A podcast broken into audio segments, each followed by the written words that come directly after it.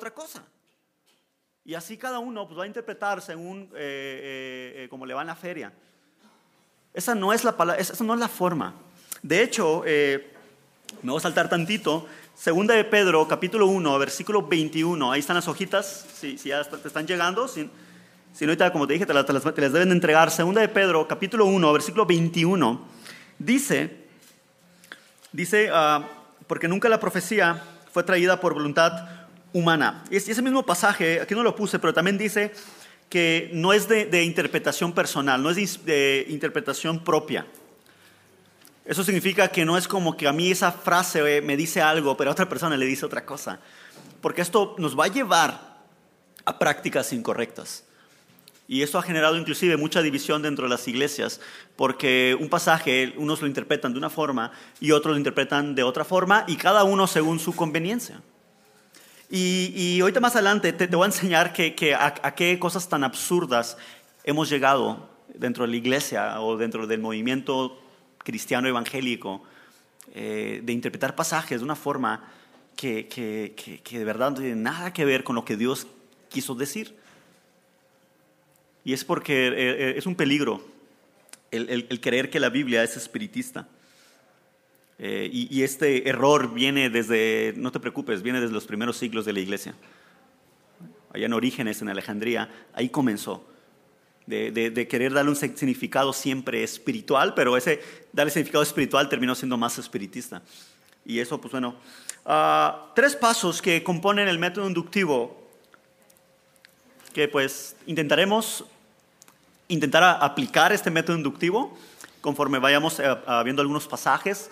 Como, como dijimos, hoy venimos a un taller, así que va a haber trabajo. Espero que hayas venido descansado. Yo sé que no, porque trabajamos, ¿verdad? Pero espero que hayas venido descansado, con tu mente fresca, ¿verdad? Porque pues vamos a trabajar, ¿ok? Eh, número uno es observación. Como te dije, la observación del si podemos decir algo así como que del 100% del método inductivo, eh, el, digamos, 70% consiste en observación. El observar.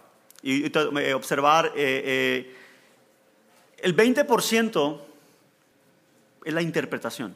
Porque ya que observaste todo, la interpretación viene solita. O sea, la interpretación viene solita, porque simplemente es la conclusión de realmente los hechos, realmente la información, los datos que hemos obtenido a, partir de la observación.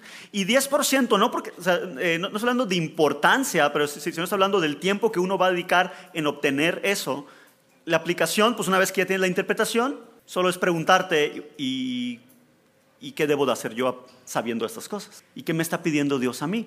Obviamente la aplicación en importancia sería el 99% de importancia, pero hablando de, digamos, del tiempo, del trabajo, de, lo que abarca este método, eh, eh, es probablemente, como dijo ahorita, yo no recuerdo los números que usé, 70, eh, dije, observación, 20 interpretación y, 10 simplemente saber cuál es la aplicación.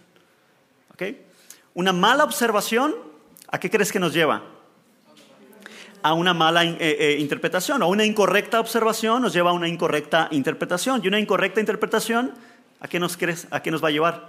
A prácticas equivocadas que parecen cristianas, pero están lejos de lo que Dios quiere que hagamos. Y, aunque ahorita no el propósito es ni mucho menos criticar prácticas de otras iglesias hermanas, eh, eh, yo creo que muchos lo hacen, sino que su mayoría lo hace de una forma sincera, devota, y, pero tú y yo entendemos esto, ¿verdad? Que, hay prácticas que tienen cristianos que están lejos. Hay unas que, que están un poco desviadas y, bueno, no, no, no afectan realmente mucho, pero hay otras, hay iglesias que te tienes que circuncidar.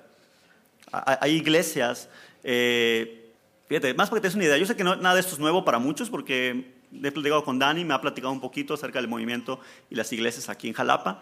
Y, nada, y realmente México es muy similar realmente esto, pero eh, en Reynosa, donde yo soy, eh, llegó a haber una iglesia que llegaron al punto de, bueno, número uno tenían pastora, pero número dos, llegaron al punto de que la pastora decía que el nombre de Jesús era del diablo y que no usen, que no usen el nombre de Jesús. Y es porque ella decía y leía hechos y, se metieron mucho al, al, al judaizantismo, judaísmo, bueno, judaizantismo, perdón, y donde prácticamente empezaron a usar palabras hebreas y hablar con lenguaje hebreo y, y, y Dios te bendiga, si no era shalom, y, de repente la, música judía con los cuernos y, todo esto, y empezar a guardar las dietas, empezar a guardar el sábado, empezar todo esto. Y llegó un momento donde leyendo hechos, decía, porque no hay, otro, hombre dado a los hombres debajo del cielo en el cual puedan ser salvos, sino solamente en el nombre, y como en el original la palabra es Yeshua, decía, es que ese es el nombre, si, tú no has confesado Yeshua, aunque hayas confesado a Jesús, tú sigues en tus pecados. Porque la palabra, la mágica, el abra, el cadabra, ¿verdad? El abra de sésamo, o sea, la, la fórmula mágica es decir Yeshua. Y, a ese extremo, y, de repente prácticas que ahorita podemos estar dos horas hablando de todo esto, que no es nuestro propósito. Ah, y, por supuesto, sectas. Ah, sectas ah, que, tienen doctrinas que, realmente no, no, están en la Biblia. Algunos pues las sacan principalmente porque utilizan otra Biblia o tienen fuentes inspiradas extras aparte de la Biblia, pero muchas de ellas inclusive son por pasajes muy mal interpretados porque no están bien observados. Y nosotros queremos el método inductivo porque nos va a ayudar a observar correctamente la Biblia. Eh, prácticamente es, el método de observación es cuestionarnos todo. O sea, si alguna vez te, regañaban porque eras bien preguntón, porque todo lo cuestionabas, no te preocupes, en este método Dios te da permiso de cuestionarlo todo, de cuestionarlo todo. Y preguntas, aquí puse algunas preguntas como ejemplo en la hojita. Eh, preguntas como el qué, quién, cuándo, cómo, por qué, a quién, cuánto, y, esas preguntas todas son válidas. Todas son válidas. De hecho, y si tú crees que aquí ya acabaron las preguntas, no, porque en la interpretación muchas preguntas de estas se vuelven a repetir, como qué significa, por qué, para quién, para, eh, eh, qué está explicando o de qué forma lo dijo. Eh, precisamente la interpretación es cuando no está directamente en el, en el texto, sino de la información te lleva a otras preguntas y esas preguntas son las conclusiones que, terminamos haciendo. Todo esto lo vamos a practicar y te algunos ejemplos porque la idea es eso, que, que, comencemos. Esto es práctica, familia. O sea, o sea, yo te mentiría si yo te dijera que cuando comencé a estudiar la Biblia lo hacía bien. No, o sea, muchas veces cuando uno va avanzando en el Señor y vas estudiando más la Biblia, te empiezas a dar cuenta que cosas que tú creías antes estabas equivocado y empiezas a darte cuenta que tú has interpretado de alguna manera y, que estabas bien, bien, bien perdido, o sea, más perdido que Adán en el Día de las Madres. Imagínate eso. ¿Hasta te Adán en el Día de las Madres? ¿A quién le va, a, quién le va a regalar algo? No, tiene madre. Y por último, viene la aplicación, como te decía, ya cuando ya acabaste todo la interpretación, no es como que, ah, ya sé qué significa el pasaje, no, Señor. Lo más importante, como te dije, es 10% en el tiempo, digámoslo así, en el paso que, que vas a dedicar pero es probablemente 99% la importancia, si no es que el 100% quizás. ¿Qué Dios me está diciendo a mí? ¿Qué quiere Dios que yo haga? ¿Cómo, ¿Qué voy a hacer ahora que sé esto? ¿Okay? Y es realmente eh, lo que más nos importa. Pero si yo quiero hacer esto sin haber hecho una buena observación y mi interpretación es equivocada, puedo terminar haciendo burradas, y no nada más eh, prácticas dentro de una iglesia eclesiástica, digamos, eh, eh, ministeriales, sino en tu vida y de repente aconsejar de una manera incorrecta, ¿no? Aconsejar a alguien de una manera incorrecta, creyendo tú que, está basado en la Biblia. y es lo que a veces nos duele mucho a nosotros como pastores, que de repente familias han llegado a nosotros muy lastimadas por cómo lo trataban o, cómo, o qué les dijeron, digamos, en otras iglesias y no supieron realmente darles el mensaje de Dios. Así que es importante familia. Ah, la Biblia fue escrita, continuando, la Biblia fue escrita por diferentes hombres que fueron guiados por el Espíritu Santo, como leímos en Pedro, para transmitirnos un mensaje que Dios quiere decir. O sea, y, y eso es lo que te decía, es espiritual, es Dios queriendo hablarnos pero no es espiritista. O sea, hay un mensaje estructurado, un Dios que, dio un mensaje y ese mensaje lo quiere transmitir a nuestras vidas por medio de sus santos profetas, apóstoles o los diferentes que escribieron en la Biblia. Pero no para que yo entienda lo que yo quiera entender. Existe solo un mensaje O sea, o sea, hay varios mensajes, pero lo que voy que ese mensaje tiene una sola interpretación. Y el estudio bíblico es llegar a esa interpretación. Es como, ¿cuántos les han pasado? Eh, yo no tengo hijos, pero ¿cuánto le ha pasado que le haces una instrucción a tu hijo y no hizo lo que tú querías este, que hiciera? Termina haciendo algo que ¿cómo se le ocurrió eso? Es que es lo que yo entendí. O sea, su interpretación estuvo pésima. A veces nosotros somos culpables, No, no, supimos explicarnos, pero su interpretación de lo que tú querías fue, pésima. Así que una vez que aprendes método inductivo, a enseñarle método inductivo a tus hijos, ¿verdad? Para que aprendan a interpretar tus palabras. Eso sería una buena idea. Yo soy maestro. Soy maestro y me sorprende que, que, hacen, pareciera que hacen todo lo que, todo lo que yo no dije, o sea, todo lo que yo pedí que le hicieran, hacen lo contrario. Y bueno, con Dios no es así. hay una sola interpretación y queremos llegar a, queremos llegar a Él. No se trata de qué quiero o qué me gustaría que diga el pasaje, sino qué es lo que Dios quiso decir al escribir esto. Esa pregunta es bien importante. ¿Qué es lo que Dios realmente quiso decir cuando escribió esto? Ahora, la siguiente frase que, voy a usar, que es la que nos vamos a enfocar realmente más el día de hoy, es la siguiente. En el estudio de la Biblia, y eso apréndetelo, si tienes ahí, subráyalo si quieres.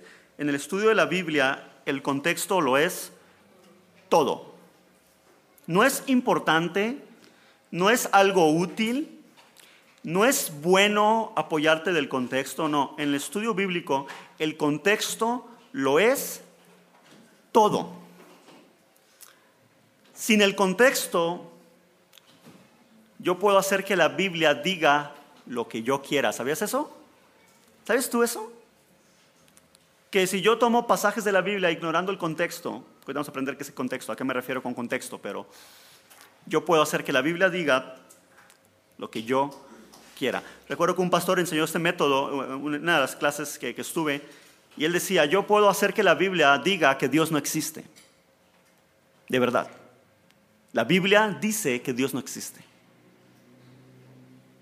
Y bueno, si no has leído los versículos que puse, ¿será que la Biblia puede decir que Dios no existe? Sí, Señor, quitando contexto, sí puede. Claro que puede. Mira, Salmo 14.1, lo voy a leer completo, dice, dice el necio, en su corazón no existe Dios. Tú quítale la primera frase y toma la segunda frase. ¿Y qué, estamos diciendo? No existe Dios. Y tú, bueno, es, que, pastor, está leyendo incompleto el versículo. Apréndete esto, en la Biblia no hay versículos. Y cada vez que tú ignoras los versículos anteriores y los versículos siguientes y toda la Biblia, estás haciendo exactamente lo mismo. Es como si de un versículo le quitas una parte y le quitas la parte y nada más lees lo que te interesa. Quitando el contexto, que en este caso es versículos anteriores y versículos después, es exactamente lo mismo. No hay diferencia porque eh, realmente no hay versículos. ¿Me explico? Y entendemos tú y yo que la Biblia eh, eh, a, pesar de que fueron, a pesar de que tú la tenemos estructurada en 66 escritos o libros, eh, tú y yo entendemos que, es un solo libro. De hecho, por eso la Biblia se llama la Biblia, no, no, los biblios. Porque a pesar de que son muchos libros, ¿cierto? ¿La Biblia cómo se llama? La Biblia. Un solo libro. Porque hay una solamente detrás dando un mensaje y eso es Dios. Eh, eh, y no hay tiempo para hablar de esto, ahora esto es más teología, se ve lo que es la bibliología, que es el estudio de la Biblia, y, vemos muchas características de ellas, y una de ellas es que la Biblia es inefable, inerrante, y, vemos lo que se le llama la unidad de la Biblia, que es que la Biblia, de hecho tú ya lo sabes, lo leemos como si fuera un solo libro. Nos apoyamos en un montón de libros para, dar, para, para complementar y sabemos que la Biblia no se contradice. Decía alguien como uno de los eh, eh, argumentos más sólidos para enseñar que la Biblia no fue, eh, digamos, escrita de lo que el hombre quiso decir, sino que, como dice, fue escrita inspirados por el Espíritu Santo, es lo siguiente, y decía este, esta, esta, esta persona, tú mete en un salón 40 personas de allá afuera, de diferentes ideologías, de diferentes profesiones, de diferentes lugares. ponlos en un solo lugar y ponlos a debatir de un solo tema. Y jamás van a llegar a un, ¿cómo se dice? No estarán de acuerdo completamente de, un solo tema. Es más, dice, más, ni siquiera personas de diferente cultura, 100 personas de la misma cultura, ponlos y no. Y, la Biblia sabemos que fue escrita por más de 40 hombres. Y la Biblia no toca un tema, sino toca temas muy controversiales. Y ninguno se contradice, todos se apoyan y todos están de acuerdo y se complementan. Porque sabemos que fue escrita por Dios. Así que el contexto en la Biblia lo es, lo es todo. Ah, otro ejemplo de cómo puedo hacer que la Biblia... Eh, tengo, tengo unas historias bien chistosas, ahorita platico una. Te voy a platicar primero, antes de leer. Eh, uno de los ministerios que tenemos en Mérida eh, es un centro de discipulado para chicos que ha evolucionado y ha cambiado mucho de formas. De hecho, un momento era más centro de rehabilitación, pero después ya fue más un centro de, discipulado de jovencitos, de adolescentes o algunos jóvenes. Y, pues mi deber, ah, eh, vivían conmigo y uno de mis deberes es, trabajar con el corazón de cada chico y trabajar con esas áreas en su vida que, que tienen que trabajar, ¿verdad? Que, y, había uno que es uno de los problemas más grandes, eh, es la comida. O sea, eh, tenía un problema fuerte con la glotonería, muy fuerte. Eh, no se saciaba y comía y comía y comía y comía y comía y comía y comía. dice, pastor, mi esposo tiene el mismo problema. Y me acuerdo que yo, parte de su discipulado, porque el discipulado más que teórico es, es práctico, era que solamente podía comer sus tres comidas. Y eran comidas completas, o sea, era un licuado de mamey con avena y su huevito con, pan, un pan tostado, o sea, y eran, eran tres comidas, o sea, no crees que era lechuguita con, con no, no, eran tres comidas completas, pero fuera de esas tres comidas él no podía ni tocar el refri, le ponía candado. Tenía prohibido comer fuera de esas tres comidas. Sufría mucho. Y pues todas las mañanas tenemos nuestro, nuestro devocional y, y, le dije a él que leyera Eclesiastés y y un día se acerca conmigo en la mañana después del devocional y dice, dice, me dice maestro, porque en la escuela también soy maestro, y dice, maestro, no entiendo por qué no me deja comer. Si yo veo, si, yo veo en la Biblia todo lo contrario, que Dios quiere que yo coma. Me rasqué la cabeza. Tal y no sé, creo que sabe quién es. Letita se ríe porque sabe, que sabe, sabe, muy bien de qué estoy hablando y, y me dice, sí, es que estaba leyendo la Biblia y dice la Biblia en Eclesiastés que no hay mejor cosa que el hombre coma y beba y disfrute del bien de su trabajo. Me dice la Biblia que no, que no, hay, nada, que, que, que, que no hay nada mejor que el hombre coma y beba. ¿Por qué no puedo comer?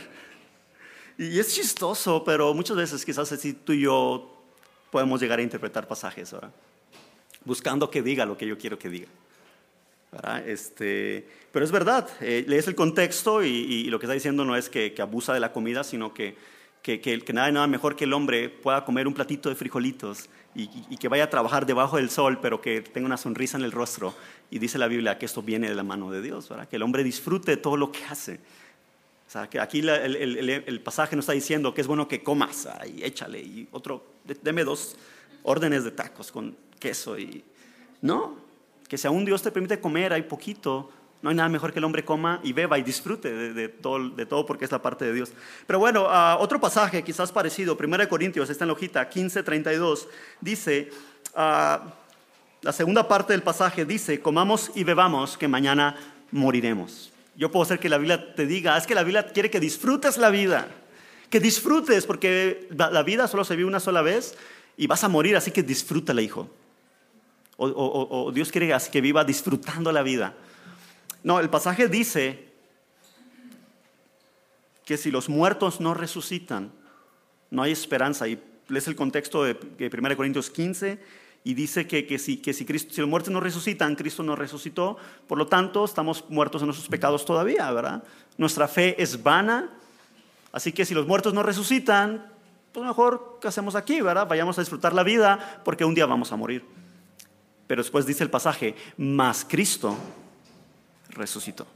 Entonces, realmente el contexto en la Biblia lo es, lo es todo y no tenemos todo el tiempo para, para ver, pero quisiera, quisiera participación. Y, quisiera que me digan alguna práctica ah, que tú consideras equivocada dentro de los cristianos eh, que, crees que esté fuera de contexto de la Biblia o que quizás ya sabes que está fuera de contexto de la Biblia. Y si no, si hay una duda de decir, ah, yo tengo duda, ah, no sé si eso esté bien, pero que des un ejemplo, ¿ok? ¿Alguna práctica del cristianismo que, esté mal o, que piensas que esté mal o que, o o no sabes si está bien o está mal? Díganme algún, algún ejemplo.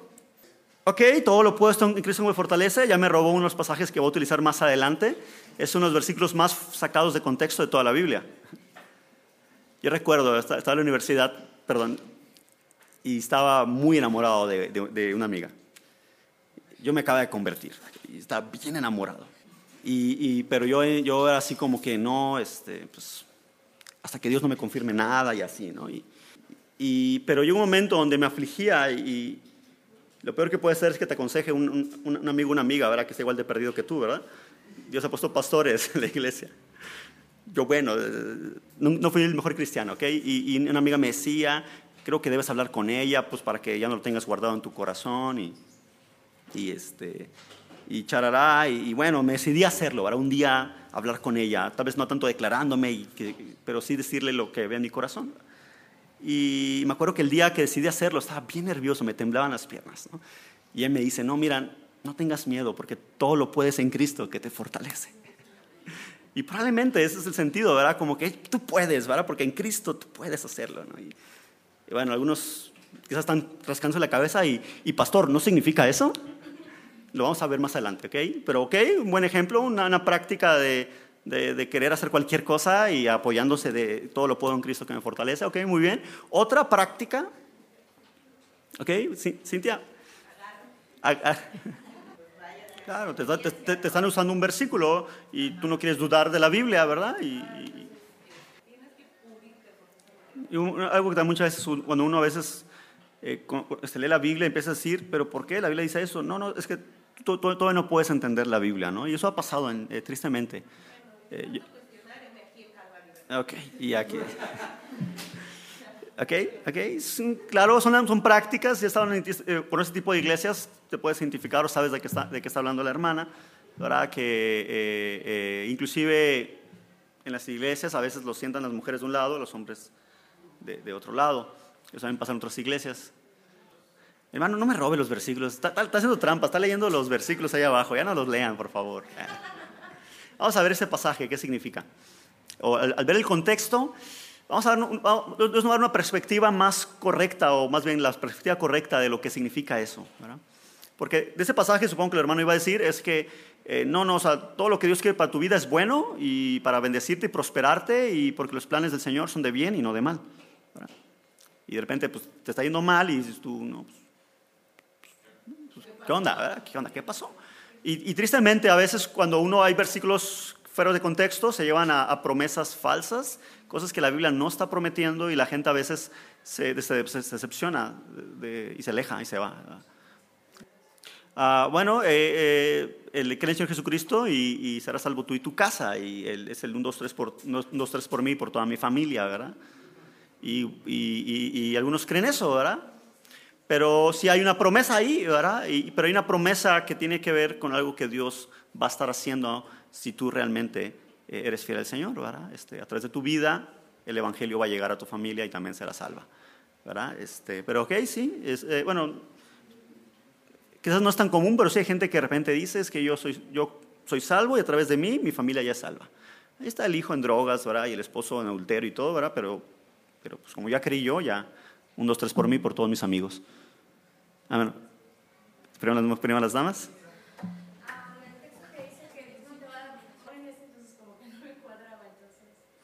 Claro, una cosa, una cosa es que ella se ponía, autoponía cargas eh, eh, y de ahí dice, bueno, pues es la carga que Dios me dio y pues el Señor me va a dar fuerzas para seguirla. Y, a veces hay consejo bíblico de qué hacer y qué no hacer en ciertos casos familiares, matrimoniales, ah, con los hijos, etcétera. Entonces es ahí por eso que a veces es importante ir a un pastor y, que, ah, confiamos que pues, lleva más tiempo estudiando la Biblia. A veces no es que tengamos todas las respuestas, pero sí tenemos más tiempo en el Señor y tenemos un conocimiento más amplio de la Biblia y, podemos aconsejarte, ¿verdad? Y si no, vamos a orar para, para poder aconsejarte. Eh, ok, una última, porque si no, pues ya miras, van a ser las, las 8 y a las 9 creo que termina, así que, y no hemos empezado, así que... Estás tomando tu propia condenación. Sí.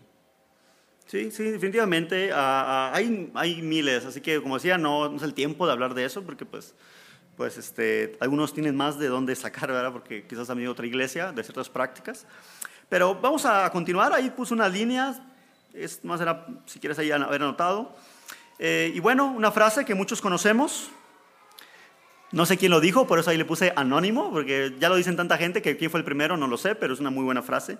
Un versículo fuera de contexto se convierte en un pretexto, ¿cierto? ¿Cierto? Y mira, con todo el amor del mundo y si tal vez tú tal vez puedes tener todavía en tu corazón creyendo que sí es posible, pero con todo el corazón del mundo, eh, eh, pongo un ejemplo, la Biblia enseña claramente que una mujer no puede ser pastor. Pastora, no puede. No debe. Puede, pues lo puede. Pero no debe. Va en contra del orden eh, de Dios. Y muchas veces cuando uno platica, a veces, no solamente con pastoras, sino con gente de iglesias que tienen pastora, defienden a capa y espada a su, a su pastora y yo ya sé qué versículos me van a, me van a decir, pero todos los versículos que, que dicen son fuera de contexto. Y es el pretexto para seguir. Y es un caso, pero a veces puede ser también actitudes nuestras que, que nos justificamos con, con, con, versículos, pero el versículo puede estar completamente fuera de contexto. Y sí, es verdad, un, un versículo fuera de contexto se convierte en un, en un pretexto. Dice, cuando hablamos de contexto, ahora sí, ¿qué es contexto? Ahora, eh, algunos medio entienden, ¿verdad?, qué es contexto. Tenemos una vaga idea, pero te quiero dar un panorama más amplio y, para que te des cuenta que el estudio bíblico requiere tiempo, esfuerzo, diligencia. ¿okay? Mira lo que dice, eh, y esto lo, no soy tan inteligente para yo inventarlo y, redactarlo, así que lo busqué en internet. Dice, ah, cuando hablamos de contexto nos referimos a dos cosas, estamos en el último párrafo la primera hoja. Por un lado, número uno, conjunto de circunstancias que rodean una situación sin las cuales no se puede comprender correctamente. ¿Ok? Tal vez tú te estabas pensando solamente a los versículos anteriores y los versículos después de contexto, pero no solamente es eso, sino que inclusive el contexto engloba esto, todas las circunstancias que rodean una situación sin las cuales no se puede comprender correctamente. Y es aquí donde comienzas el método de observación. Como un investigador, preguntarlo todo. Si dice Pablo, ¿quién es Pablo? Y si dice algo, ¿cuándo lo dijo? ¿Cómo lo dijo? ¿Por qué lo dijo? ¿Qué estaba pasando? ¿A quién se lo dijo? ¿Quién eran las personas? ¿Qué circunstancias estaban pasando la gente que se lo dijo? ¿Me explico? Eh, y se explica algo que, ok, y en ese entonces ¿Qué significa eso? ¿O qué prácticas tenían que engloban a esa situación? Y comenzamos a preguntar, y comenzamos a hacer preguntas, preguntas, preguntas, preguntas, preguntas, y buscamos las respuestas a esas preguntas como un buen investigador. Esa es la observación, por eso te dije 70%, o sea, hay, que hacer, hay que hacer esta práctica. Lo bueno es que después de 20 años de estudiar la Biblia, ya muchas cosas no las haces porque ya las sabes. Bueno, no es bueno, ¿verdad? Eh, pero sí, me, pasa a mí, ¿verdad? Por supuesto, hay cosas que ya de repente es como que ya lo sé, no tengo que investigarlo, o sea, no tengo que investigar quién es Pablo, quién es Corinto, cómo era Corinto, ¿no? O sea, me explico, o sea, no, no, tengo que investigar, eh, eh, inclusive en el Antiguo Testamento, ciertas cosas porque, porque, bueno, pues uno lleva ya tiempo y conociendo, y por eso también leer tiene, tiene importancia, también leer. leer tiene importancia, ¿por qué? Porque empiezas a comprender y adquirir más más información que te ayuden a, entender el contexto y poder interpretarlo. Así que eso es número uno. Y número dos, que es probablemente lo que todo mundo estaba pensando por la palabra contexto, que es el conjunto de elementos lingüísticos que incluyen, preceden o siguen a una palabra u oración y que puede determinar su significado o su correcta interpretación. Y no solamente en la Biblia, o sea, realmente si tú ves un, eh, hoy está muy de, moda, eh, muy de moda en la farándula que, que, que, no sé quién dijo algo, pero bien, no dan el contexto completo, ¿verdad? Y de repente pareciera que está diciendo algo que no está diciendo, porque está, falta el contexto. Esto pasa mucho en la política, repito, pasa mucho en, en, en, en los medios, pasa mucho en, este, en la farándula, pasa mucho en diferentes lugares, ¿no? En nuestras casas a veces, ¿verdad? Eh, eh, eh, yo como maestro, de repente mis alumnos quieren usar argumentos diciéndome que yo lo dije, pero yo dije, no, no, no, yo dije y les recuerdo toda la frase de todo lo que dije y en ese contexto no significa lo que tú crees que significa, ¿verdad? Y es verdad, conjuntos de elementos lingüísticos, o sea, que es prácticamente las siguientes oraciones o palabras que, que, que preceden, incluyen, incluyen, es importante, ¿qué está diciendo el texto? ¿Eso dice el texto? ¿Qué está diciendo el texto? Pero solamente que incluye, sino que también ah, ah, siguen a esa oración. Y no nada más palabras, sino cualquier elementos lingüísticos. Si tiene coma, es importante la coma. Tiene punto, es importante el punto. Tiene signo de admiración, es importante. Está en forma de pregunta, es importante. Ya lo leímos en Mateo el día de ayer, ¿verdad? Que cielos y tierra no pasarán, que ni, una jota, dice, ni, una tilde pasarán sin que se haya cumplido. Entonces, Dios nos está diciendo que todos los detalles son importantes. ¿Ok? Y, así que esto es contexto, ¿ok? Ahora, te lo voy a desglosar un poquito para que entiendas eh, eh, un poquito mejor y vamos a empezar a practicarlo. ¿Estás listo? Vamos a empezar a practicar. Ok, ya vimos, yo ignorando el contexto, puedo hacer que la Biblia diga lo que yo lo que yo quiera. Ok, número uno, que es el más fácil de comenzar. Contexto lingüístico, que es el que dijimos ahorita. Que dice antes de, ese pasaje, que dice después, que dice inclusive qué palabras incluye, qué elementos lingüísticos incluye, y en base a eso interpretarlo. ¿Ok? Y es aquí donde vamos a analizar los siguientes pasajes. Traté de poner pasajes que son poco conocidos, por eso ya por acá me dijeron Filipenses, ya me dijeron este, Jeremías 29, 29 eh, ¿qué es? Este, 11. Ah, ah, por ahí vamos a ver en Marcos y en Lucas, ¿ok? Traté de tomar pasajes que estemos medio familiarizados. Muchos ya sabemos el contexto y quizás ya sabemos el correcto interpretación, pero quizás tú sigues rascándote la cabeza y, pero ¿por qué todo lo puedo en Cristo que me, este, que me fortalece no está bien? Bueno, vamos a verlo, ¿ok? Vamos a Filipenses capítulo 4, versículo 13. A propósito, solo puse un versículo. Vamos a leerlo sin el contexto. Vamos a interpretarlo sin el contexto, ¿ok? Va a ser un ejercicio interesante. Este ya lo hablamos, pero bueno, sí lo vamos a volver a hacer. Y después vamos a leer el contexto y vamos a volver a interpretar el pasaje y te vas a sorprender que vamos a llegar a dos interpretaciones distintas. ¿Ok? ¿Sí se entiende el ejercicio que vamos a hacer? Primero leemos el pasaje o el versículo sin contexto lingüístico, lo interpretamos y nada de que no, es que no dice eso, no, no. De lo que vamos a leer lo vamos a interpretar como si fuera la única información que supiéramos. ¿Ok? Y después vamos a considerar el contexto y vamos a volver a interpretar el pasaje y vamos a comparar las dos interpretaciones. ¿Okay? Yo sé que estamos comenzando con un versículo fácil, pero sé que aquí hay muchos que estamos comenzando, muchos que quizás estamos aprendiendo y a eso venimos realmente. Y si tienes más tiempo en el Señor, no te preocupes, pues otros pasajes que también van a ser interesantes analizar. Eh, ¿Alguien que pueda leer Filipenses 4:13? Todo lo puedo hacer, me gustó esa traducción, no es la Reina Valera, pero da, todo lo puedo hacer eh, por medio de Cristo que Él me da las fuerzas. Bueno, voy a dar un paréntesis. Qué bueno que pasan estos casos, porque esos casos nos ayudan a comprender un poco. Eh, esa Biblia, me puede, eh, hermanita, ¿me puede decir qué, versión es? Es la NTV. Ok. en la Biblia hay traducciones que le llamamos literales, y hay traducciones que son paráfrasis. ¿Ok? Paráfrasis es alguien que lo leyó y que escribió lo que entendió. ¿Ok? ¿Cuál es el problema? Ah, ¿Cuál es lo bueno de las paráfrasis? Que es también fácil de entender. ¿Cierto? ¿Cuál es el problema de las paráfrasis?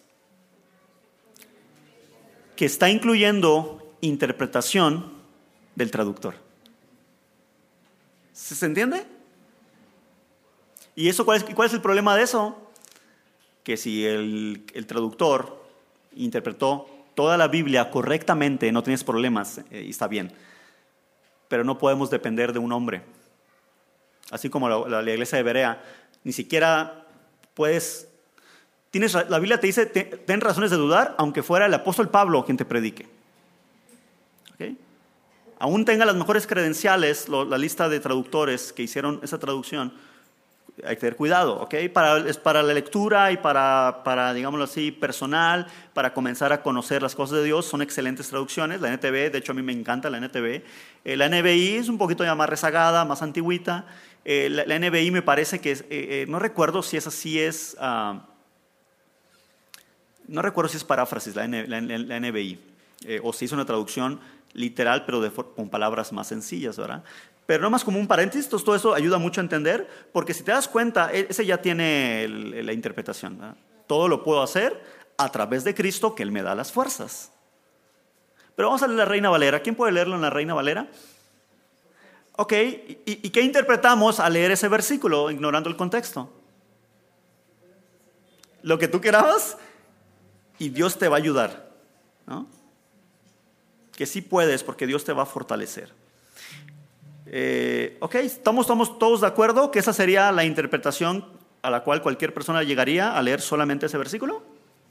¿Estamos de acuerdo? ¿Mande?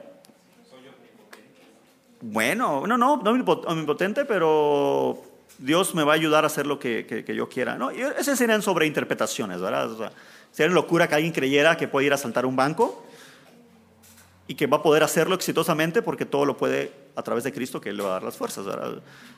O, querer cargar algo que no puedes cargar y bueno, pero con Cristo lo va a poder, ¿no? Y se te rompió la espalda, ¿verdad? Creo que sería locura, pero tristemente tú y yo entendemos que sí hay gente que así interpreta la Biblia. Eh, dentro de la locura, de las cosas más locas que he escuchado de alguien o, de una interpretación de la Biblia, esto es una secta, no, no, no, sé si tiene nombre, pero esto me la platicó mi cuñado. Y, de hecho dice que, vio el, documental sobre esta secta. Y resulta que había una iglesia, secta, porque iglesia es, ¿verdad? Pero había una, una secta donde tenían mujeres prostitutas que iban a seducir hombres invitándolos a la iglesia para que llegaran a, a, pseudo iglesia, ¿verdad? y, a través de fornicación, e inmoralidad, traían gente a la iglesia entrevistaron a esas mujeres, ¿verdad? Y le preguntaron, ¿de dónde? Ah, porque, pero ellas creían que, era su llamado, que Dios les, había llamado a hacer eso. Y pues le preguntaron, ¿verdad? Que por qué creían eso. Y resulta que este pseudo líder religioso, eh, pues fue a, les dijo y les leyó, venid, Jesús te dice, venid en pos de hombres, que yo te haré pescador de hombres. Y así terminaron haciendo eso. Eso obviamente son extremos, extremos, ah, pero, pero pues sí, tristemente, decía un pastor, es increíble lo que puede pasar cuando está el Espíritu Santo. Y decía ese pastor, y también es increíble lo que puede pasar cuando no está el Espíritu Santo. Para bien y para, para, mal. Pero bueno, ah, vamos a leer el contexto. ¿Cuál, sería el contexto? Pues vamos a leer desde, desde antes. Yo te voy a ayudar para enseñarte desde cuándo. Cuando uno no sabe, cuando uno no sabe desde qué, qué tan antes debo empezar a leer, te recomiendo comenzar a leer el libro. Sería lo óptimo, pero si no, no, en serio, es que de verdad. Y eso que estamos viendo es para que ya a partir de ahora pues, tengas a Dani en una mejor estima, ¿verdad? O, sea, o cualquier hermano que en esta iglesia enseñe la Biblia, pues que, como dice la Biblia, lo tengas en doble honra aquellos que te enseñan la palabra de Dios. ¿ok? Eh, pero ok, yo sé, yo entiendo, ¿verdad? estoy empezando, ya me quieren hacer pasar tres horas estudiando la Biblia, ¿verdad? Pero ok, tal, okay está bien, si no léete desde versículos o de donde comienza el título, que es lo peor que te puedo recomendar, pero, pero donde comienza el título mínimo, mínimo, o además, donde comienza el capítulo, mínimo, mínimo, y no siempre eso sirve. Eso no te va a dar siempre el contexto completo, porque repito, la Biblia no tiene capítulos, y no tiene versículos. Hay una Biblia de estudio que esa la, agarras y no tiene títulos, no tiene capítulos y no tiene versículos y dices tú, me estafaron. no, es que es la verdadera Biblia. Pero obviamente es muy complicado movernos y, hacer referencias y buscar una cita sin versículos, sin capítulos, ¿verdad? Así que quien hizo esto, pues Dios lo bendiga donde quiera que esté, ¿verdad? Ah, Filipenses capítulo 4, perdón, discúlpame, sé que lo que menos tenemos es tiempo, y, pero a veces soy, yo soy así, divago, divago mucho, discúlpame. Filipenses capítulo 4, ah, ¿alguien me puede decir en qué página está Filipenses? Es un mal chiste bíblico, ¿verdad? No falta el hermano. Hermano, está en la 625. Ok, Filipenses 4:13 dice, todo lo puedo en Cristo me fortalece. Vamos a leer desde, desde dónde creen que nos conviene comenzar a leer. Bueno, lo óptimo, capítulo 1, versículo 1. Pero pues, no tenemos tanto tiempo, así que ¿desde dónde? Más óptimo, desde el 1. Pero desde el 10, como ya conozco el pasaje, realmente sé que desde ahí ya está el contexto completo. ¿okay? Versículo 10 dice, en gran manera me gocé en el Señor de que al fin ya hayas revivido vuestro cuidado de mí, de lo cual yo sé que estaban solícitos, pero les faltaba la oportunidad. Y no lo digo porque tenga escasez, pues he aprendido a, contentarme cualquiera que sea mi situación. Sé vivir humildemente y sé tener abundancia. En todo y por todo estoy enseñado, así para estar saciado como para tener hambre. Así que así para tener abundancia como para padecer necesidad. Todo lo puedo en Cristo que me fortalece. Ahora sí. ¿Alguien puede decirme cuál sería, ahora sí, qué entendiste de Filipenses 4:13? ¿O qué podemos entender de Filipenses 4:13? ¿Que puedes ir a hacer lo que tú quieras y Dios te va a dar las fuerzas? ¿Cuál es, ¿Cuál es el contexto? ¿Qué dice el contexto?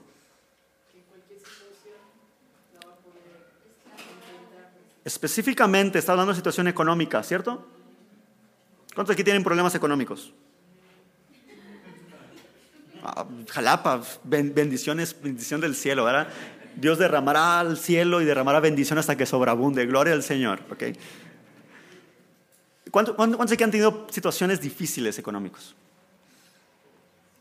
Bueno, en Cristo todo lo puedes. Lo puedes. Ahora, es el contexto completo, pero digamos en la aplicación. Vamos a un poco de aplicación. ¿En qué situaciones yo puedo aplicar esto a mi vida? ¿Solo en situaciones económicas? ¿En qué otras situaciones puedo aplicarlo? Salud. Persecución. Eh, situaciones eh, que, ah, que, no son adversas. Algo es una situación que nos dañó emocionalmente. Pasar en situaciones difíciles. En Cristo tú puedes pasarlo. ¿Por qué? Porque Él te va a fortalecer. ¿Ok? ¿Se parecen las interpretaciones? ¿Verdad que no? Tienen un 1% de parecido, ¿verdad? Son dos ah, aplicaciones diferentes que me lleva a dos, perdón, dos a interpretaciones diferentes que me puede llevar a aplicaciones diferentes, ¿cierto?